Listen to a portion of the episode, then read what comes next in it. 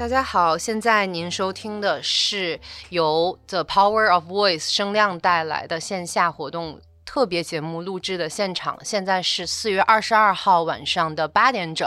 我是喷嚏的主播韩夏。然后我们今天来了几位非常好的朋友，有新朋友，有我刚认识的朋友，有我从来没有见过的朋友。然后我想请大家先介绍一下自己。那个韩夏好，各位朋友好，我是来自跳岛 FM 的主播广岛。Hello，大家好，我是安全出口 FM 的老段。Hello，大家好，我是 Yours 有你的 Cecilia。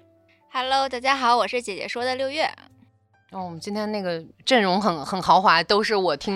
就是基本上都是我听过的播客。然后，呃，特别感谢大家今天能到这个场合来聊一个我自己非常非常想聊的话题。虽然这个话题我可能很少在我自己的节目中涉及到，然后我想问一下大家，就是看到这个话题的时候，你们。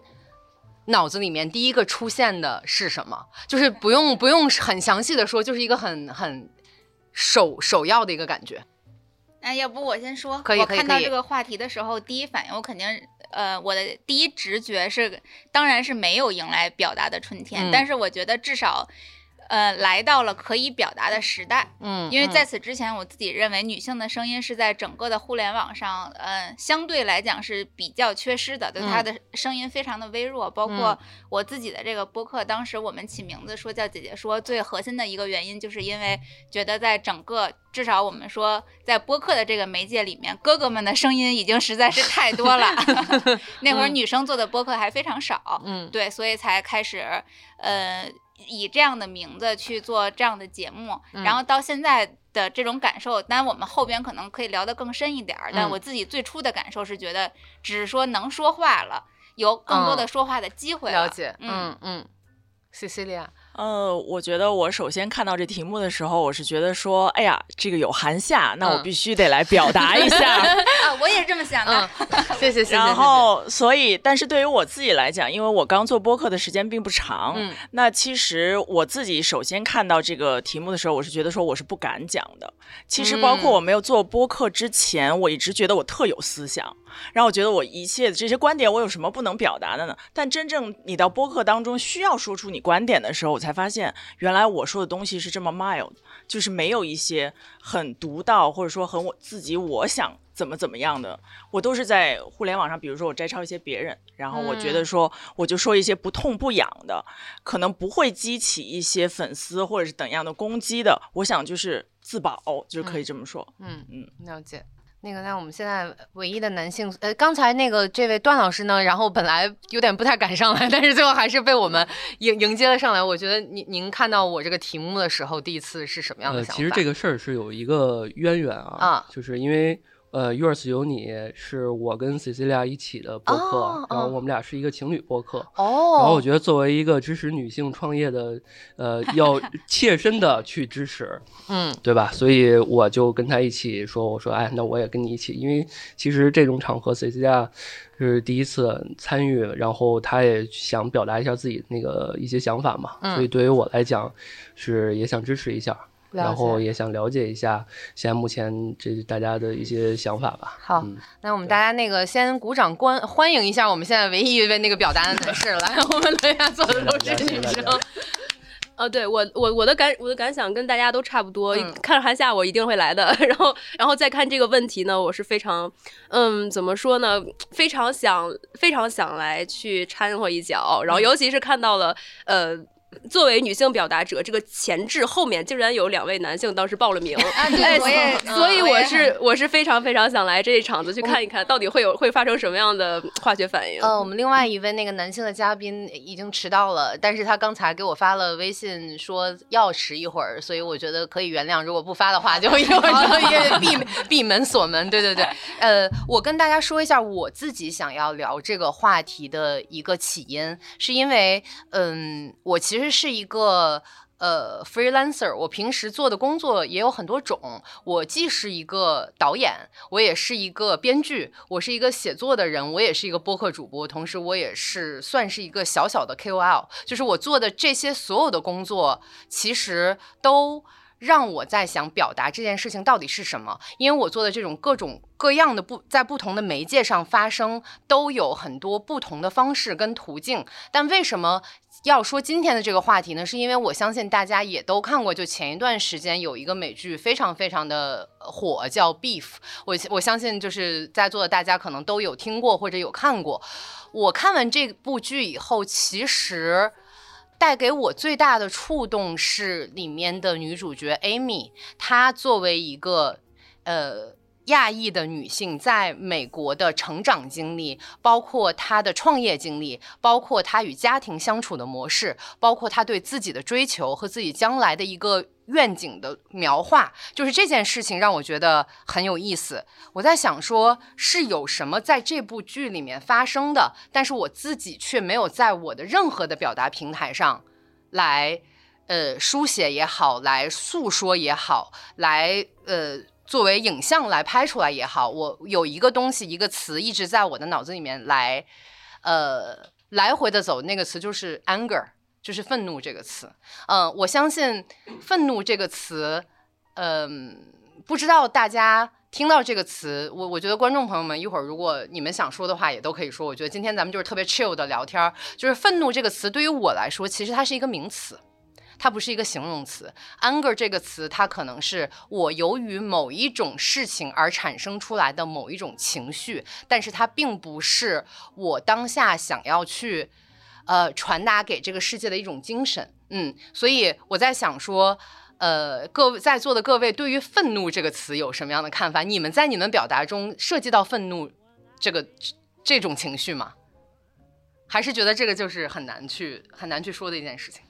我觉得“愤怒”这个词，首先来说是是。是是我自己的个人的生命经验中是一个非常非常重要的一个关键词，嗯，尤其是在我可能气呃青春期到现在的这么十几年的生活当中，是一个频繁出现，甚至说每天出现，经常会出现的一个一个情绪一个词，然后可能是方方面面的，嗯，就是作为一个女性生活在这种这样的一个社会当中，你不可能不会愤怒。嗯，就我我不相信某某一个女生说，我长到长到这么大，我从来没有愤怒过，或者说我我就是一个很 happy happy happy princess，就我不相信这样一个。我觉得大家就是尤其是女性，对于愤怒来说是一个就像吃饭穿衣一样是非常熟悉的。嗯，然后愤怒之后呢，可能更多的是无力。嗯嗯，但但 B beef 我确实也是看完了，但 我是觉得他把。呃，就是他他给我的一个很好的一个启发，就是愤怒之后不一定导向无力，它可以导导向一些别的东西。嗯，呃，我在这儿插一句啊，如果说就是没有看过这部剧的听众朋友们，其实这部剧是由一个愤怒的小事件开始的。它讲的是一个，呃，我不知道你们有没有看这个剧，你还没看，你你你看了，我也看了，你也看了，底底下观众有看过的吗？有看有有看过啊？它其实是有由一个路。路路怒症的一个女性，呃，在她跟另外一个亚裔男性在高速公路上，在这个 L A 的这个非常漂亮、阳光普照的这么一个公路上而发生的一次剐蹭开始的，呃，所以在这部剧里面，其实有很多的。后面的小事件都是围绕着这一次愤怒的事件开始的，以及这个愤怒可以导向到另外一种什么样的情绪，以及呃，这个女主因为这个愤怒的小事件，最后产生了呃，她的结果导向了什么样的地方？我不给大家多剧透啊，就但是非常非常就是推荐大家看看这部剧。对我我插一句插一句哦，对对嗯，是挺好的。就比如韩夏刚才补充的这个路怒这个情况，我觉得呃，我我也是经常遇到过的。然后可能不光是呃，在在。因为刚刚那个韩夏讲，他是他其实没有，甚至都没有剐蹭到，就那两辆两辆车，他是差点撞上，但是完全没有接触到，呃，还就是引起了两个人，甚至到最后可能会一些很抓马的情境，还死了很多人这样子的一个情况，呃，所以，呃，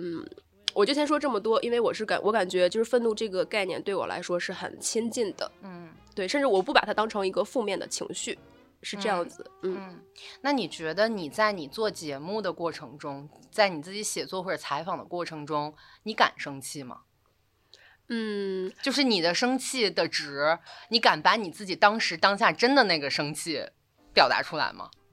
呃，是这样，就其实我我跟韩夏还是挺相似的，因为我之前也是做了一段时间的导演，然后也也也有一些影视公司、影视行业的经验，所以呢，就作为一个女生在那样的行业中，你是不可能不愤怒，你会有很多非常非常出离愤怒的时刻，嗯，然后同时我也有一些非常大的 burst out，我我也有一些这样子的，嗯，这样子的情况，嗯。嗯，所以呢，这个是我在。我在我自己的作品的表达以及之前的生活职业经验中，是会是会敢于 burst out，甚至我比如说遇到遇到过无数次性骚扰，然后性骚扰的时候我还会去呃，甚至还会去大闹警察局啊，有很多这样的经历，所以我是觉得这个事情对我来说我是不会去忍让的，嗯，但是如果说比如说作作为做播客做节目来说，像跳岛，我们是。呃，我们是一个怎么说呢？就我是因为我是策划人，我不会去每一期都当主播。呃，对，所以就做做作为做节目来说，可能，嗯，我目前还没有遇到过什么让我非常愤怒的时刻。就我作为主播来说，嗯嗯。但是在我的日常生活当中，我觉得是不一样的。是说我对这件事情很愤怒了之后，我会认为说，你周边的人会说：“哎呀，不值，不要生气。”嗯，然后。我反而会在这个东西很很就是让我很难过了之后，我会觉得说我很会怀疑自己。嗯，这个是我其他就是说我的情绪没有往外释放，而反而往回。嗯，包括你的家里人或者是什么，我觉得这可能是咱们东亚家庭可能都会有的一些，就是说。哎呀，不要生不要生气，这点小事儿怎么怎么样的，他不允许你把情绪爆发出来，或者说时间长了之后，我会认为说，那我这个生呃，人家比如说人家说我，我应该按说很愤怒，呃，跟他对着吵或者怎么样，那我第一反应是说，呃，是不是这件事我做的真的不对，我就开始往后怀疑自己，而不是把这个我本应该你的这个价值观到底是应该是什么，把它据理力争的去争取，嗯嗯嗯，我觉得这是我遇到的一些情况，嗯。对我，我和那个 Cecilia 的情况不太一样，因为我从小就，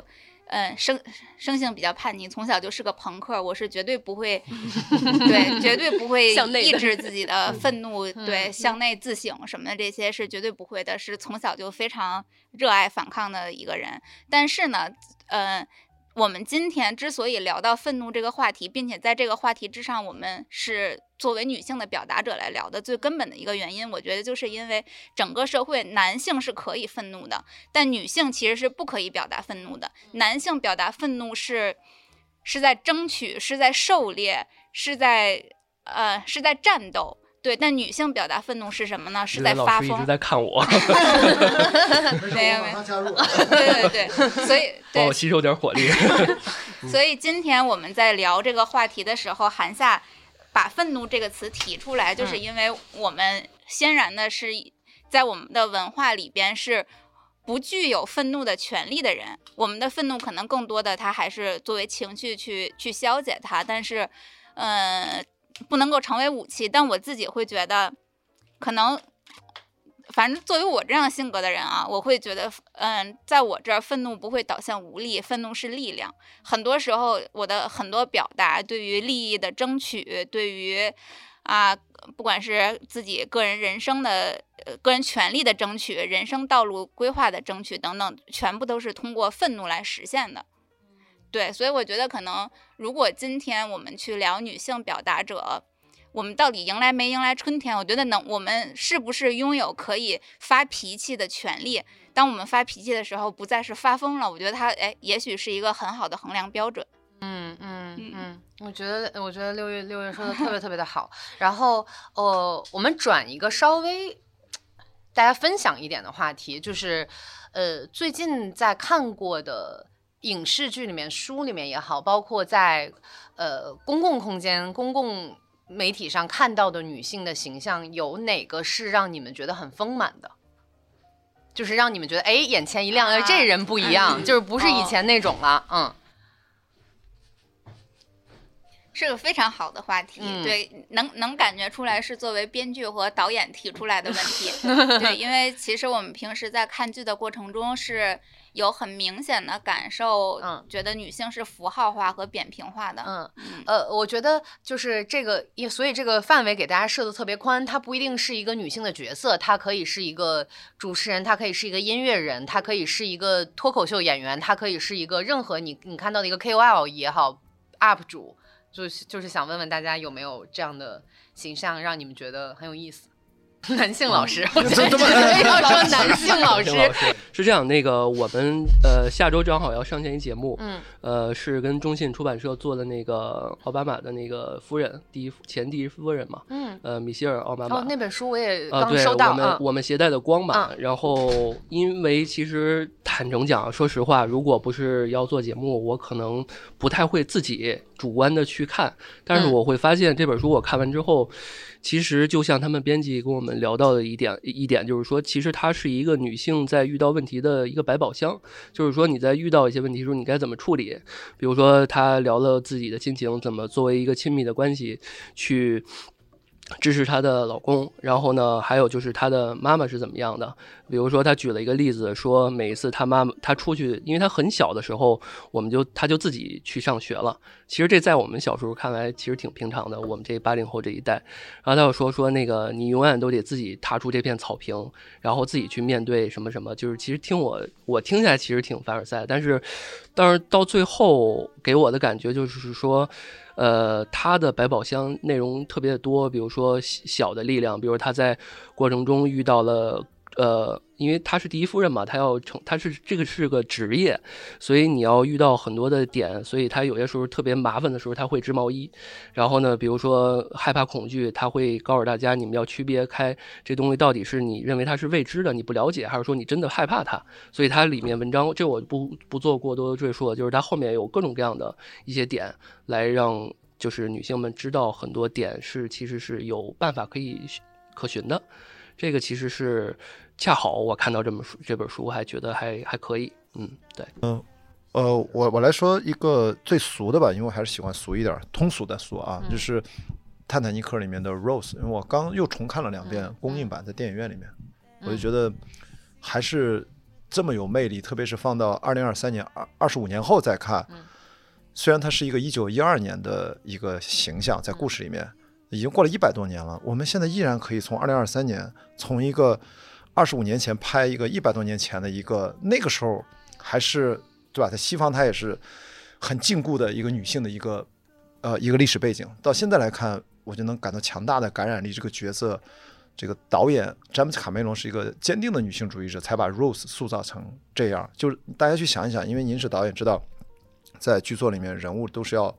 要有魅力，他的主动性很关键。他所有的抉择是他自己主动的，而不是被被动的、被胁迫的、无奈的。Rose，大家对这个电影，因为我选它，因为大家都看过，都熟嘛。从每一件事情的细节上，都是 Rose 做出的改变。他一开始在冲他学吐唾沫那个时候，他突然他就自己改变了主意，他其实又来到船头上找他。他每一次他受到了接受到了邀请，他自己决定我要去跟他去三等舱去跳舞。包括后面的最感人的就是他已经上了救生艇，他要自己主动跳回来，然后他要去下去拿着斧头去救他心爱的人，甚至他们发生亲密关系也是他主动的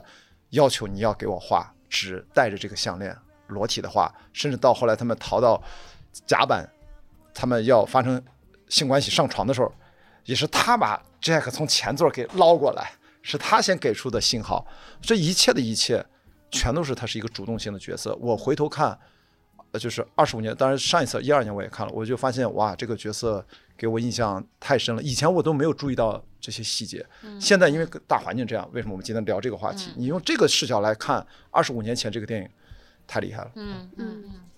对，刚才那个刚才关雅迪聊聊聊到那个 Rose 嘛，然后说到卡梅隆是坚定女性主义者，我想到另外一位就是雷德利·斯科特，雷德利·斯科特是可能是一位更坚定的女性主义者，包括异形，对对对，异形里面的那个那个那个女战士的角色，我们就不用再赘述了。然后我想刚才想到的是，呃，其实最近有一部日剧更火，叫《重启人生》，对，那里面的安藤英那个角色，我觉得是我最近让我看到耳目一新的。首先，呃。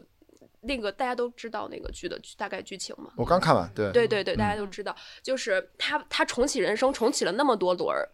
然后他的爸妈居然没有催婚，他已经活到四十多岁了，他没有遭遇催婚，他依然是快乐的，呃，跟自己的朋友们生活在一起，并且他每一轮人生做的驱他做的所有决定，他的驱动力都是为了他的朋友。就是因为他没有结婚，所以他的朋友对他就是最重要的，对吧？对对对，然后 包括包括到最后，他的朋友们也没有交代他的朋友们结没结婚，也没有交代他他们到底是妻子还是母亲，大家只是朋友，就大家到四十岁、五十岁，甚至到了养老院，四个老太太，哎，依然我们都是朋友，我们都是最原初的那个身份，这一点是让我感觉非常感动的。嗯，对，嗯嗯，刚才在大家发言的时候，我其实一直都在想，因为最近这些年。也不能说最近这些年，其实，呃，一直以来我们是能够看到挺多所谓的女性主义的作品的。然后我就在心里去想，到底哪个是最丰满的呢？我反而想到的可能它难以说它是一部女性主义作品。就是在我我心里面最丰满的女性形象是《无耻之徒》（Shameless） 的里边那个 Fiona。对，因为我会啊，对她，甚至在她的身上，我觉得。嗯，性别的色彩没有那么浓郁，他就是一个普通的时好时坏的人，但是他又同时具有着女性，嗯，我们的所说的女性的脆弱，对于危险的着迷，因为他可能整个这个 Gallagher 家族就是喜欢危险、喜欢错误的这些东西，对，然后同时他又是具有女。我觉得非常突出的女性的韧性，自己一个人从非常小的时候就完全当充当起了家长的角色，然后以及到最让我觉得这个形象非常丰满的，就是她对于家庭的离开，在最后的时候，她终于决定我不再我不再当这个家庭的妈妈了，对我要去寻找自己的生活，我拿着拿着行李箱直接就走了，对这个。当时会，我会觉得，如果什么样会是一个丰满的女性的角色？我觉得她可能首先既要没有特别强的女性的色彩，同时又具备着一些在很多的小小的细节里面能有一些我们女性特有的小小的特质吧。对，这是我嗯。最喜欢、觉得最丰满的一个女性角色，嗯，他们全家都有一种强烈的自毁气质哈，啊，包括每一个人，从他爸、他妈，每一个人，他们基因是有问题的，他们是那 bipolar，因为那个老二不是 bipolar 嘛，对吧？其实他们是有这个基因遗传的，嗯嗯，谢谢。对，呃，我觉得我可能就得说一个更俗的了。最近这个顶上热搜的个这个女性的获得奥斯卡的杨紫琼，嗯嗯，呃，因为我为什么说她呢？就是因为我也是出生在一个等于说是电影家庭，那我特别知道说，作为一个电影人，如果你是没有任何背景，你也没有任何的人脉的情况下，你如果作为女性想在这个电影行业。打出一片天的话是多么困难。那因为正好我也最近听过他他的一个播客，然后讲他生平的这一些事情，所以也就是说，那像他可能第一呃本来已经有一个非常美好的家庭了，呃老公啊等等的孩子啊等等都特别好，那可能是说那为了因为他对于他事业上的追求，那也就是说再次的。跟她的这个很好的这个老公离婚，然后在在在她的事业上去追求，而且，呃，那么努力的这个一次次的突破自我等等的，我觉得这种就是坚韧不拔的这种意志和这种在，呃，这么多全部都是男性的这种武打的这个行业里面能够闯出来，我觉得是特别不容易。嗯，跟大家分享一个特别有意思的事情，因为我的专业是这方面，所以我。其实去看了去年前两年所有上映的中国的呃影视剧作品里面的所有的女主的形象，然后我发现没有一个人是单独出现的。我说的单独的意思呢，就是她不是一个妈，她不是一个闺女，她不是一个媳妇儿，就是她没有这个。或者她不是一个女朋友，她不是为了要去追一个男的而单独出现的。而我回想过去几年我的观影经历，最让我印象深刻的其实是《立春》里面那个王彩玲。我不知道有大家有没有看过那部电影。然后你想到她，你的你的感觉是什么呢？她是一个爱艺、爱文艺的女人，嗯，爱唱歌、爱跳舞的一个女人。然后其实这个就让我很对标一件事情，就是。我我不知道大家有没有这种感受，就是在我们谈女性创作和女性表达的时候，我们能不能脱离我以上说的那几几种身份，去单独想一个做一个关于我自身、关于我自我的一个表达？就是我除了妈、媳妇儿、女儿，朋友、女朋友之外，我是谁？我的野心是什么？我想去哪里？其实这是我今天挺想跟各位聊的一件事情。嗯，我是觉得这一方面是在我们无论是在播客的表达，还是呃影视的表达、文学的表达里面，都比较自在我看来会比较缺失的一个部分，就是我们自己是谁，我们要去到什么地方。嗯，这也就是为什么我在看《Beef》那部剧的时候，非常非常的感同身受。它最后其实讲的是这个女主 Amy，她失去了一切，她失去了她的丈夫，她失去了她的家庭和孩子。当她为了自己重新活那一天的时候，她是谁？就是这件事情让我觉得很感兴趣。所以我不知道，呃。在座，我先我先问一下在座的男性朋友们，因为今天你们那个，因为我觉得你们很很勇敢啊，来参加这个讨论。你们觉得就是有什么样的话题是是我们没说的，还是你们觉得我们已经说的挺多的了？作为女女生来说，因为你说的是中国在这方面当然比较凸显嘛，嗯。呃，在国外，只是影视行业，大家反思已经已经有一段时间。而且刚才你举的例，雷德利·斯科特吧，塞尔玛·路易斯那是最杰出的女性主义的代表，对吧？然后，但在国内的的确确，我们的这个受这个传统的惯性的影响，在影视作品里面，其实可能在女性导演作品里面还好一些。让我很熟的尹雷川导演，我们就是啊，包括最近上映这个《青海二》导演，你看啊，就是他肯定会强烈的表达啊，这个会非常不一样。他经历了风暴，然后我觉得主要你你其实提到是主体性缺失的问题，就是大家如果在作品，它是一个因为影视作品它是对生活的一个预演或者提炼，如果在作品里面都是像你说那个情况，那就意味着我们在现实生活的的确确女性她在别说作品当中，日常生活当中这个主体性过往。的缺失在现在其实依然存在，但是好处是明显的，我感觉到这个事情在在发生剧烈的变化。所以说有吗？当然，我觉得 这一代人都在变化。嗯，就是我明显的感觉到，因为肯定现场我年纪，我看一下谁在啊，肯定是我最大啊，肯定是我最大啊，好。然后你大概经历社会一个大周期，你就明显的感觉到这个年轻这一代女生她们的自主意识，就是主体性的觉醒。这个其实一定是很鲜明的，只不过是要体现到影视作品里面，它它有一个叫叫推迟，它可能在未来的几年内，此时此刻已经发生了。可能现在这些女性创像像你这一代和更年轻的一代，他们正要抢夺话语权的过程当中，所以那个影视作品它会有一个延迟效应。就目前来看，整体的，特别是我觉得九零九五往后。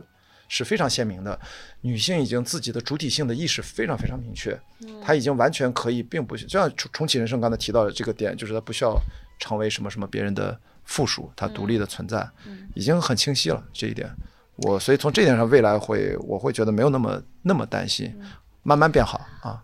我们女女生觉得呢？女生觉得认同吗？不认同可以说不认同，认同可以说六月来 beef 一下。Beef 非常喜欢哇，那个太太厉害了，对他讲的更复杂。有不认同的点吗？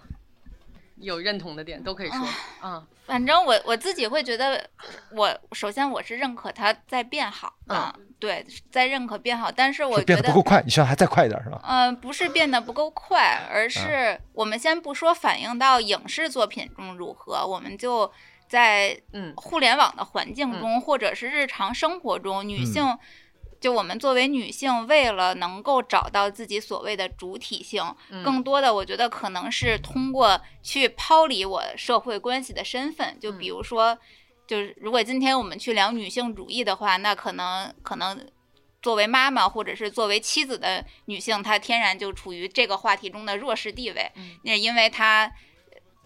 对，就就连上野千鹤子说被人说结过婚都可能是攻击他的一个一个视角啊，明白？对，但这个我我自己，但咱们先不论是否他是处于一个呃矫枉过正的过程啊，但我觉得这个可能在呃是我们在日常的生活中，或者说我们在日常的表达中，为了去捍卫自己，作为我作为我作为一个独立个体。的这样的一个身份中，所必然也不能说必然是极力去为了捍卫我这样的形象，所以我只能会尽量把所有会影响我成为我，或者是影响我表达我是我的这些因素，尽量的去抛离掉。我觉得现在可能会有一点这样的过程，嗯嗯，是可接受的。呃，我自己觉得不够好，我觉得它不够完美，但我可以理解。嗯，就有一种壮士断腕的感觉。啊，对，有这种感觉。呃，我觉得我不能用我自己的看法，我我不能用不够好或者不够快这件事情来形容它。呃，我说一个很自我的一个感受，就是因为呃，昨天晚上我们在聊，最近有一篇文章很火。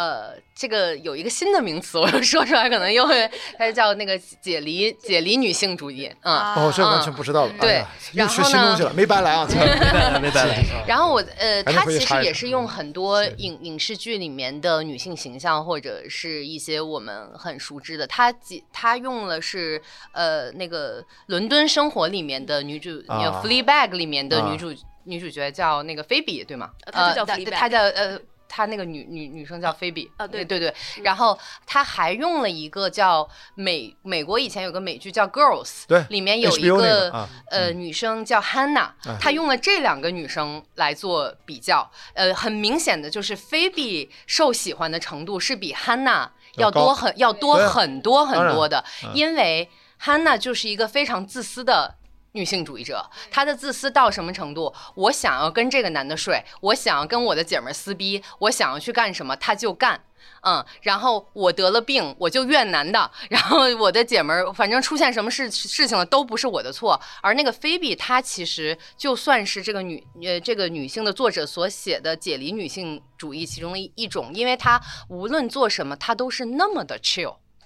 嗯，她她的愤怒也很 chill，她的呃疑惑也很 chill，她的她对于未来的呃愿景也很 chill，这就是一个很 chill 的人，他哪怕。当那个牧师跟他说“我不爱你”的时候，他都很 chill。所以这种很 chill 的女性形象，她哪怕是一个很独立的，她她对生活有很多的问题，有很多的疑惑，但是她就是一个很 chill 的形象产生在呃在这里。所以这个时候她就解离了，她就跟那种传统意义上的非常疯狂的、愤怒的、愿意直接的说出自己声音的那种女性主义解离了。嗯，然后我看完这篇文章，其实我是有在反思我自己的，就是我是否解离了呢？我在什么样的情况下解离了？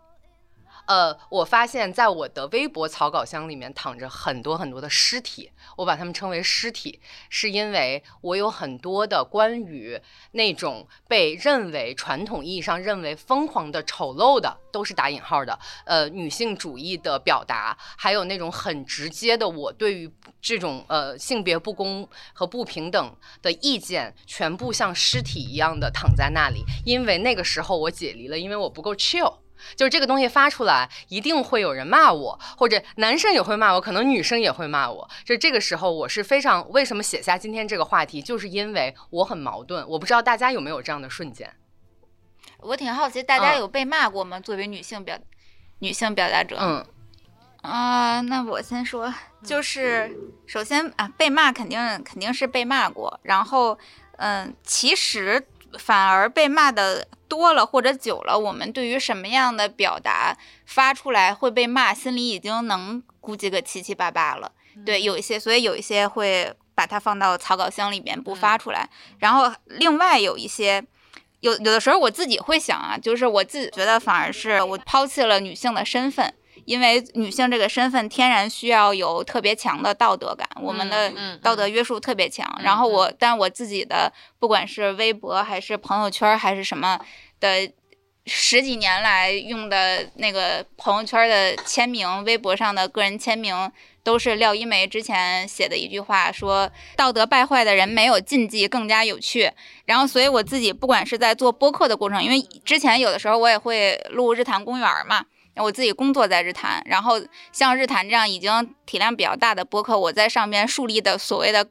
人设、个人形象，永远都是道德底线较为低下的那种。对他，其实我完全已经在做表达中，会尽量去抛离所谓的女性的身份，而成为一个嗯性别标签没有那么强的呃道德底线且比较低的，它会让我更加坦然的去面临。去接受被骂，或者是去啊、让自己能够更加轻松的表达。嗯，我我现在除了一些我自己觉得可能会踩红色红色警戒的那那些东西，就是偏偏时事啊或者什么这些东西会放在草稿箱里。对于性别上的表达，我其实已经完全能够自洽的接受了。嗯。我觉得我这个必须得向六月老师学习 这句话我也要写在我的朋友圈上。因为我们刚开始录播客的时候，可能刚刚开始吧，第一回，然后我可能就遭遇了这么一个 diss，然后我可能就缓了得有好长好几天，然后我就觉得说这个东西我我还发吗？我说那我不就我不就不发了吧。然后后来我觉得说，因为我是长期不怎么用社交媒体的人，像微博、小红书，我基本上都是很少、比较少发，因为我很怕我稍微一冒尖儿，就你很像蜗牛，你终于探出来了，然后咔，这个人一瞪你，然后你咵就回去了，就有这种感觉。然后所以我经我基本上都是很少发。然后我就觉得说，做了播客之后，我好像就是，哎，我终于迈出这一步了，我怎么能被这么一个人就让我不再干了？所以，我就是也是我，我觉得中间有一个过程，你需要有就是抛下其他的东西，然后来看这件事情的本质。而且关于女性主义，我就想说，其实我们的思思维是很自由的，思想也很应该是自由的，而不是说你干这件事情，你结婚或者生孩子，你就不是女性主义者了，你就怎么怎么样，而用这些就是所谓的现实的这些东西来框住自己。我看了一条那个，我去年躺在。呃，微博里边的尸体特别有意思啊，就是我我大概给大家说一下，就是说，呃，就是这个别人问我介不介意别人叫我女导演这个事情，然后我自己写的观点呢是我不介意，因为为什么呢？因为我就是一个女的，然后我是一个导演，你叫我女导演，我就是一个导演，他不会因为你叫了我女导演，我就认为你是一个把我当成性别。不公的这样一个身份来对待，以及我是不是就为我这个群体要发生那么多？就是这个这个事情对于我来说没有那么大，但是这个东西躺在我的草稿箱里面，也不能乱发，因为对吧？可能。我的一些 follower 里面觉得这个事情就是非常之重要，就是韩夏背叛了背叛了女性创作者，就是你要女科学家什么的，你就是一个伪伪女伪女权，就是这这种事情是在我的那个草稿箱里面是是是非常非常多的，所以我所以我就觉得这件事情非常有意思，就是反过来我们在看这件事情的时候，并不是有的时候是特别大的。聊女权，你来干嘛？来倾听。我们这不是一个女权节目，我们这个。你来干嘛？了解。我们是聊女性表达，对。所以，我我觉得这个事情事情有有意思。我我并没有把它当成是一个非黑即白，或者这个事情就是有一个正确答案。对对对，嗯嗯。说到这个，我我突然想起来一件事情是，嗯。想问大家啊，就是有没有这个可以说的轻松一点？我觉得有没有什么事情是你们一直特别想说，但是不敢说的？就是咱们就说真话。今天都八点多了，反正 这个节目马上，这个活动马上就完了。可以让男性先说吗？男性有男性关于女性的吗？哦，我想问，我想问在座男性一个问题，嗯，就你们生活中你现在能想到的一个，呃，真的，呃，真的非常愤怒在发怒的一个女性，呃。你你当时的一个感受是什么样子的？就你面对一个发怒的女性的关于什么发怒？就是呃无所谓，就是你能想到的大街上在吵架的女性啊之类的。对我最近看到这个，因为不小心被动刷到的一个情绪失控的女性，是一个买吃了碗面那个，然后一个短视频，然后她就情绪崩溃了，我就明显的感觉到，为什么我出现在这儿回答象征，就是因为。大部分的女生的崩溃的很重要的一部分原因，是因为没有被正常的倾听。我看到那个短视频，我也我看了一半，我就不想看，因为我也知道发生什么。就是那个那个男生，他他用了一个很不好的方式，把这个拱火拱到，就是反正就失控了。所以，所以，我这真的我为什么要来？就是我我要训练自己倾听也得来，就是因为我可以坐在后面倾听，你坐在这儿也是倾听，还是不太一样的。就是你都试一下。对吧？我觉得你让我去回答你这个问题，就是我第一反应就是他一定没有被，不是一定啊，就是我猜他很很有可能一种情况是他可能如果被正常的倾听和沟通一下，是不是就就会更好？他可能没有，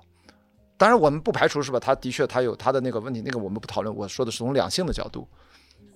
就是如果这个发怒是跟男性有关的话，我说咱局限一点啊，就具体一点。就是咱们先不聊陌生人，因为陌生人的因素太多了，咱们不了解到到底发生了什么。如果是您了解的，你身边的人嗯，发怒的情况，这样的一个女性有没有这样子的？我上次如果是身边的女性，我遇到的，我觉得应该是几年，呃，好多年前，我妈，对吧？她就觉得我老不回家看她，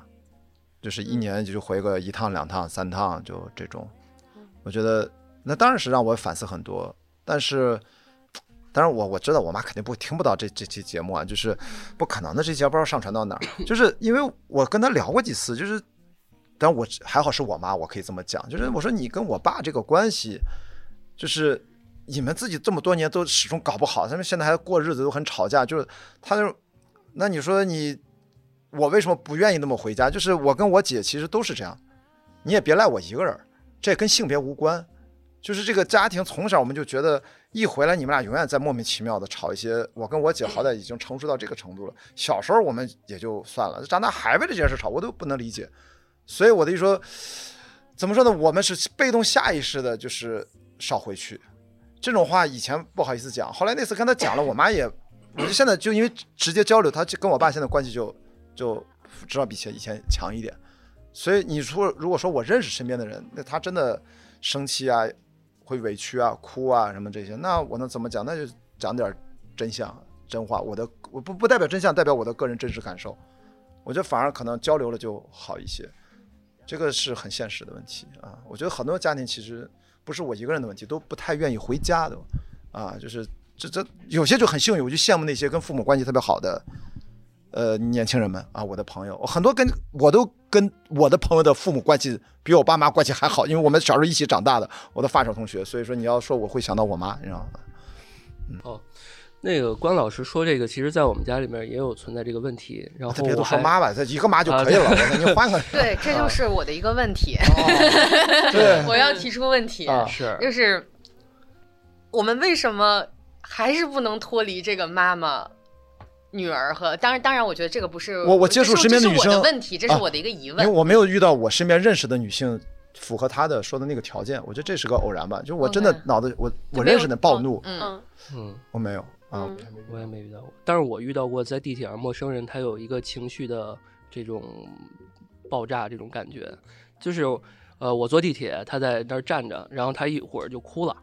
然后呢，哭着哭着，然后又拿出一个，呃，类似于动画片，然后看看完之后自己又笑，然后就旁边人都觉得他有一种异样眼光在看他，神经病。然后我递了他的纸巾，然后他说谢谢你，因为就是就是他可能遇到了什么事儿，或者是怎么着的。但我觉得就是大家的眼神可能就不是一个特别善意的这种感觉啊。当然，我可能离他确实比较近，啊，然后看我观察的会比较仔细一些。嗯，啊，所以我就补一句，所以我这么多年来，为什么把朋友圈当成专栏来写？其实我其实刚才那场我说了，就是 我更多的给我爸妈看的。啊。哦。对，让他们知道我每时每刻说了算。虽然我不能常回家，但是。我不需要回家，你都看我说的全是大白话，都在我的社交媒体上，那些话我都知道你们会认真看，其实就是说给你们听的啊，就是我的每天所日所所思所考，我只能用这种，我也不知道为什么会想出这种办法，啊，大概这样，嗯，嗯，给大家分享一个感受，我现在其实。越来越觉得我的表达趋向于很孤独的一个状态，因为我身边基本上像我这个岁数的，我的很多同学也好，我以前的很多朋友也好，其实都是走入了家庭，基本上百分之八十五吧，我这么说，我我我我三十五岁今年，然后嗯，我会觉得，无论是我在社交网络上的表达，还是我自己作为一个创作者的表达，其实。我为什么刚才都要说这个主体性的问题？就是我真的不想写任何跟家庭、跟我的女儿的身份、我的伴侣的身份有关系的事情。我拿一个。电影来举例子，我不知道大家有没有看过，去年有一部应该是瑞典的电影吧，叫《世界上最糟糕的人》。很喜欢，对那个很很好啊。我很喜欢那部片子，因为那部片子它里面很多的议题是关于那个女生自己的。她虽然在写她在不同的呃，我呃，我交了这个男朋友，我交了那个男朋友，我在书店又认识了一个陌生人，我把我以前那个看起来很有社会地位的那个男朋友给踹了。但是其实它的核心是在讲这个女生她自己怎么在这个世界上要生活下去，她以一个什么样的态度要生活下去。嗯，我我发现我自己很孤独，是我现在没有办法在我们现在所有的这个。社交网络上去谈这件事情的，因为我无论我发了什么，底下还是会有人返回到我的那个身份上去，就说：“哎，韩夏之前那个男朋友分手了没有啊？哎，就是你你爸对你不结婚这件事情是怎么看的？要不然咱们也再去考虑一下冻卵。”就是这些所有的问题，还是会把我一下子拽回这些身份，我刚才提到的那些身份有关的东西。我不知道就是在座的女女女生朋友有没有我这个方面的忧虑？嗯。还是我说的这个话题，大家都在。呃，我突然觉得你刚才提到这个点，是不是因为你现在是一个比较有有影响力的 KOL？就是打一个比方，就比如说明星，嗯，很多的女明星，她可能想做自己的时候，但是大家关心的依然是她的前男友是谁，她动没动卵，她有没有孩子，就可能打一个不恰当的类比，是不是这样子？呃，我觉得有有呃也有，但是更多的好像是我好像找不到。一种就是我们关于我们自身的讨论，然后因为，嗯，我我我我问各位女性创作者们一个问题：如果就是我不考虑我所有的这些身份，你们最想做的事情是什么？就是我不用再去考虑我是不是要当一个妈妈，当一个女儿，我想我想做什么？就我给大家分享，就如果是我的话，我可能真的其实还挺想，呃，OK，就是我我觉得我还是挺想去，就是真的找一个很孤独的地方。嗯，我举个例子，有点像那个火火火山之恋里面的那个那个女生，虽然我做不了那么那么伟大的事情，但是我很想在某一刻就是离开这个社会，离开这个世界，去真的看一个很美的东西。嗯，所以。就是，但但是当我这个表达放真正的放出来的时候，我发现我能得到的回应是很少的，因为，嗯，总会有人跟我说这个，这个显得，嗯，好像你也没有站在一个我们所有女性的角度上来来去谈论这个问题，嗯，这就让我觉得这个表达还是没有受到足够宽容的对待，嗯。我觉得像你说的，就是刚才说为什么有人还是想关心你的私生活更多，其实也可能是因为呃，大家有一种八卦的心态。包括一个 KOL 或什么，你搜他的时候，首先冒出来的先几个关键字是关于他一些感情的，比如谁谁谁，呃，比如离婚或者再交新男朋友等等的这些关键词，呃，然后就是我觉得大家是不是会有一种心态，就是说，呃，因为这种 KOL 呢又是从民间诞生的，他可能跟你们家以前邻居哎差不多，忽然间一阵风他就火了，那大家会不会有这种心态，就是哟他还他还这样呢？那我也比他怎么怎么样？那会不会就会有一种心态，是我哪一点？比如说我结婚了，我生孩子了，那我可能哎，我有家庭，他没有，就是有这种攀比的，又是一种心态，呃，在中间。因为女性和女性之间，我觉得有一种就是，呃，我不知道大家会不会有啊，就是说，当一个人比你好，或者说是怎么样的时候，你仿佛会有一种，嗯，怎么说？举个例子吧，呃，比如说大家在这个盘场上面，就是运动场上面玩。然后大家前一阵不是有那什么飞盘员呐什么的这种这种讨论吗？那会不会心里就想说，我身体素质比他俩好，他们好，我如果是上去玩的话，我肯定不会被人说这这样说，我是专业的运动员，而不是过去摆拍的，就是会有一种这种心态上的差异。我不能说这是厌女，应该也不算。嗯嗯，我之前看到一个词叫黑茶。嗯啊啊！又学新词儿，就是挺像 Cecilia 刚才说的，因为我是最近《灌篮高手》嘛，那个电影上大大电影终于来了，然后我就看到，呃，好像是网易云的有一条评论，就是说啊，什么那个嗯。这这里面的女生都只能在球场上那个什么当啦啦队叫好，大概是这啊意思。哎，不不不不不，他说你们你们连球都不，就是就是你们只能看球，但是那个我我是我真正我是可以不不涂防晒去打球的，大概是这样的一个意思。然后底下的评论就是你是一个黑茶，啊，嗯，对，就嗯是。就是你现在有这样的一个，反正我是习惯性对任何的缩略语，我觉得就这样要要坚决不用。然后嗯 反我哎，我能宽慰一下，我不知道算不算宽慰，就是真的有可能它就是大家。就对你的网上的关注，它只是限于网上，它会自然的问一些八卦的话题。因为为什么？我会举一个例子，我打现在打开微信，你看随便我如果我要搜自己，我发现了，我跟你说这个神奇到什么程度呢？就是你看啊，我给你看关雅迪，它它自动联想，我一个一个给你念啊，关雅迪空格少一倍，我前妻啊。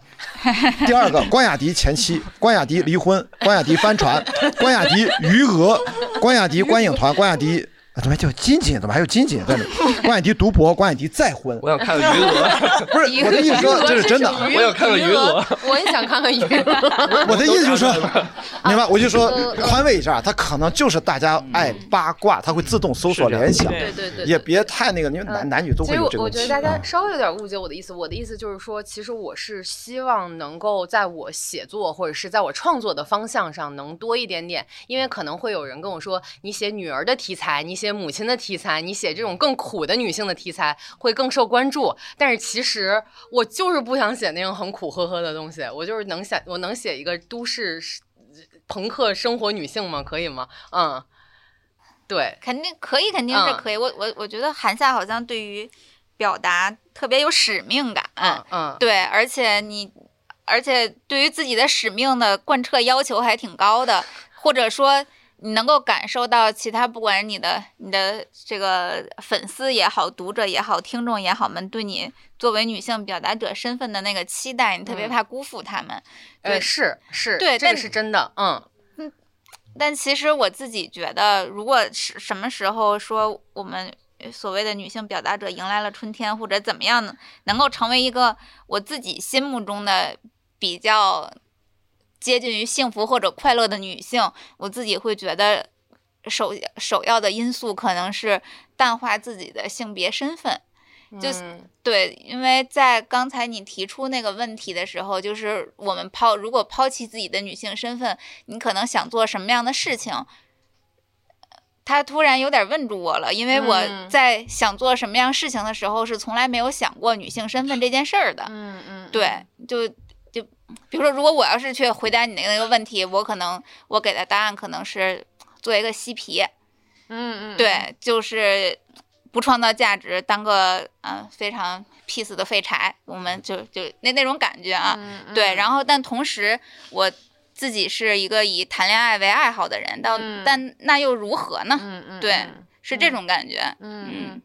呃，我觉得六月这个话其实有点击中我了。刚才我因为我从来没有想过这个使命感，或者是这个事情是不是需要一个那么宏大的叙事来把它压住。我更我好像现在很少去想，就是我作为一个真实的女生，就是嗯我作为一个也也有很脆弱、很劳累的那一面的一个人，我该怎么去面对我自己，在每天晚上十二点回到家以后。对对对，我其实还蛮被击中的这一点。然后，因为我们今天时间有限，我觉得可能呃，最后想问大家嗯每一个人一个问题，就是呃，刚才可能有一些我们没有提到这个，就是如果想让你做一个关于女性的表达，你还没有做的话，这个题目大概或者范围是方向是什么样子的？嗯，就是之后有可能去做的事情。好，大胆开麦，请。我 我其实特别想拍女性向 AV，哦，嗯，对我我以前的一个理想是想当女性向的 AV 导演，最世界上最优秀的女性向 AV 导演。嗯嗯嗯，啊，那我想当你的演员。那那我我呃，制片人啊，你 你就来当制片就完了。那你去了就不行了我干嘛去？我来精神上支持啊。是是嗯嗯。呃，这个这这个真的很好，就是呃，你如果你是不是也看过那个 Erica Lust 的片子，就是一个特别有名的欧洲的一个女性 AV 的，非常非常推荐你，我非常推荐大概知道你嗯说的是，嗯嗯我我被刚刚这个都已经不知道该说什么了，然后、嗯 我说大家这个，嗯，我觉得我暂时还没有想好，嗯嗯嗯可能要等等我先把我自己可能要整理一下之后，然后再想想如何能为女性再做点事情。嗯嗯呃，关老师呢有什么之后跟女性议题有关系？我已经在做了，我就昨嗯天这个跟最新一期播客就是呃，他跟我说一个新的系列，嗯就是跟女生去去聊。其实我已经发现我已经录完了五六期了，我就把那标签儿一改，就是更多的吧，我就倾听嘛，就大家互相能够。詹姆斯卡梅隆说 I see you，我先说 I I hear you，I hear what you said 就可以了。嗯所以英文名叫 She said。嗯呃，我们电台的用户七成是女生，嗯所以呢，我们的话题一般是偏女性向的。嗯然后这样其实做播客的好处是倒逼我去了解很多一些女性话题，但是有一个问题就是说，因为所有的平台账号都在我这儿，然后呢，大家有一些听众们一些负评，其实第一时间呃都会到我这儿，然后骂我们的女主播的其实是特别多的。然后一般我还是采用一种保护的机制，不让他们看到。嗯。啊，但是我有想过这个问题，跟大我我可能会未来跟大家聊一聊这个事儿，嗯，然后看看大家对于这个事怎么看，因为我觉得可能这对于我来讲是一个特别武断的做法，啊，嗯。我觉得可能让他们多去看看，让他们自己去决定这个事儿会更好，嗯。啊，对，然后未来我们可能还要做冷暴力啊什么的亲密关系啊、这嗯块儿都是我们在在做的一些选题，嗯嗯嗯，我觉得今天跟各位聊天也给了我很多启发。其实，如果我今天用一句话来总结这个谈话，我可能会说：我先做一个让自己很舒服的女性，然后我再去进行舒服的表达，这是我想说的。然后也希望能有更多的，我也非常欢迎，也能够希望自己。和和我的女性朋友们能跟男性开展更多关于女性主义的对话，然后谢谢大家今天的到来，也谢谢我们今天的这次谈话，大家晚安，好，拜拜，跟大家说拜拜拜拜。谢谢。